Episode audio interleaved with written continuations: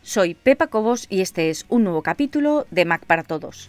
Hoy vamos a seguir con Mac OS Ventura y más concretamente con la segunda parte sobre los ajustes de sistema. Como te dije en el capítulo anterior, para acceder a los ajustes de sistema solamente tienes que entrar desde el icono que está aquí abajo, ajustes de sistema, o desde la manzanita aquí, ajustes de sistema.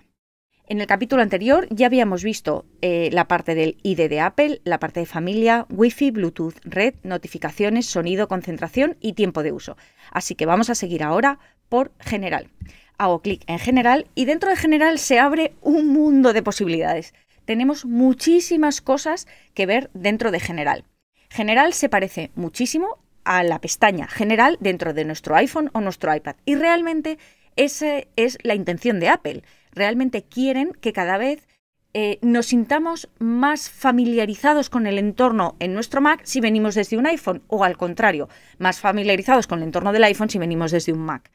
Eh, no he acabado de decidir si me gusta muchísimo esta decisión.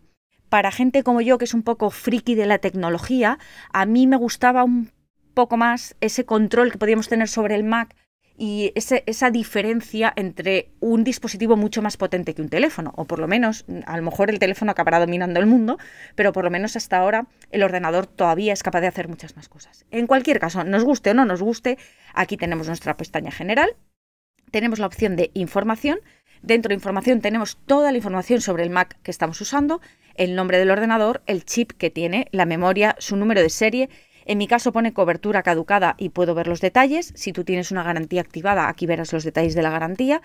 El sistema operativo que estoy usando y la versión.